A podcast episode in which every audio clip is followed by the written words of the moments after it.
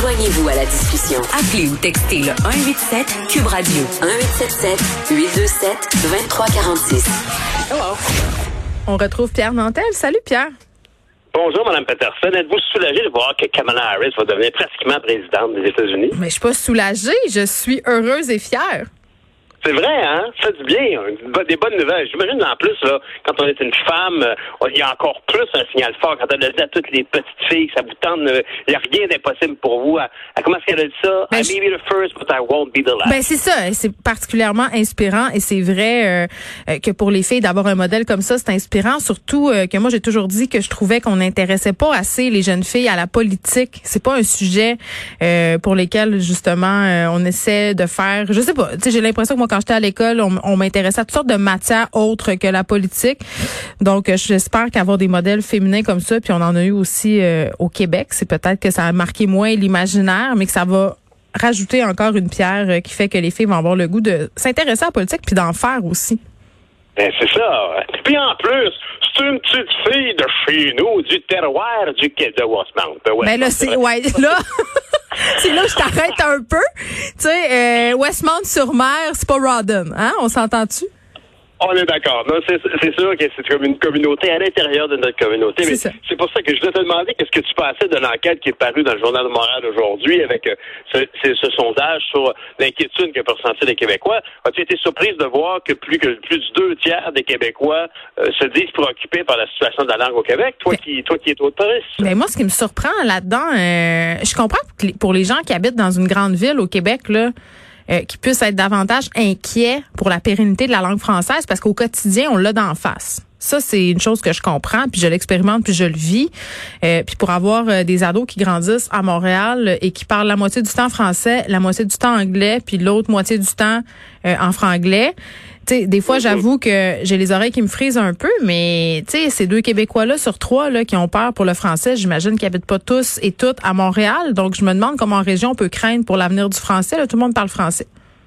Ben, c'est ça, puis c'est très clair que c'est une, une, croix à la poussière parce que c'est un problème qui se passe à Montréal, mais c'est le monde à l'extérieur de Montréal qui constate qu'il y a un problème. Parce qu'effectivement, comme des grenouilles qui se font chauffer tranquillement les cuisses dans l'eau chaude qui va devenir bouillante, se rendent pas compte qu'ultimement, on va, on va se retrouver avec une perte d'identité au Québec.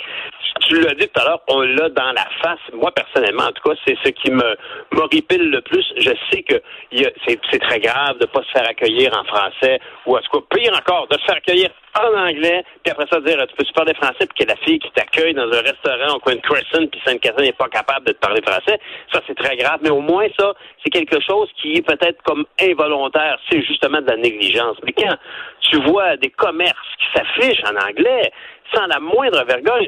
C'est drôle, hein, je regardais, moi, avant de, te parler, je me disais, je vais aller voir. C'est pour moi le Il y en a-tu tant que ça?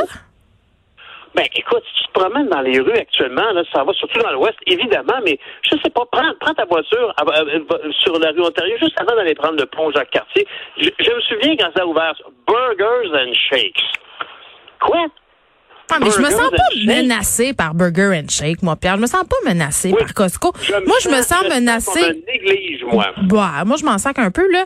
Moi, ce dont je me sac un peu moins, vraiment, euh, c'est quand j'ai l'impression, par exemple, que euh, les gens qui apprennent le français à l'école, les jeunes, donc mes enfants, euh, n'apprennent plus la langue correctement. Ça, ça me gosse. Et avec la consommation de réseaux sociaux, la consommation d'Internet, ça breuve beaucoup à la culture américaine consomme beaucoup de contenu en anglais et peu à peu, on perd le français dans notre syntaxe. Et moi, quand je vois, puis même moi, là, je me surprends à faire ça, des fois. Non, mais c'est vrai. syntaxe, et aussi parfois le premier mot qui te vient, c'est le mot anglais quand tu mm. veux parler et dire mm. quelque chose. Puis ça, je me surprends des fois à devoir y réfléchir à deux fois, euh, soit pendant que j'anime ou dans ma vie quotidienne, au bon mot français pour dire la chose que je veux dire, alors que le mot anglais m'est venu d'emblée. Et ça, c'est un effet très pernicieux de l'anglicisation de notre culture. Absolument. Après ça, je vais dire comme ma mère disait, là, tu sais, à un moment donné, j'habitais à Jonquière. Et puis, euh, j'étais allée jouer dans la rue avec des amis, mettons, qui parlaient un petit peu moins bien que moi, puis j'étais revenue en parlant comme un chartier. Puis ma mère, elle m'avait dit, tu sais, Geneviève, dans la vie, c'est important de parler plusieurs langues, mais avant de parler d'autres langues, il faut que tu parles la tienne. Et j'ai toujours retenu ça. Et je trouve qu'on devrait retenir ça. C'est pas grave de parler anglais, mais il faut savoir parler français. Il faut chérir la langue française. Quand on n'est plus capable de la parler, cette langue-là, c'est là où moi je trouve que c'est le plus menaçant. C'est pas burger and shake. C'est ça, c'est un choix éditorial. Ouais, mais Burgers and Shake, c'est sous notre contrôle. Il y a une personne qui s'est dit, ah oui, c'est en français ici, mais je m'en sac. J'aimerais bien ouvrir ma succursale à Chicago, mais je suis pogné pour l'ouvrir à Montréal, fait que je vais avoir l'air d'être à Chicago. Mais je m'excuse, ça, ça passe pas.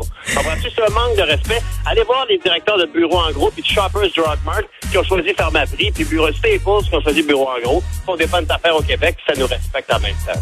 Ben oui, t'as raison. Euh, mais en même temps, je trouve que le problème de la langue parlée, il est davantage problématique. Mais écoute, Pierre, je pense que c'est une discussion euh, qu'on va reprendre. Ça nous anime tout le temps, toutes les deux. On se reparle demain. Salut, bye Pierre, je vous laisse avec Mario Dumont. Merci d'avoir été là.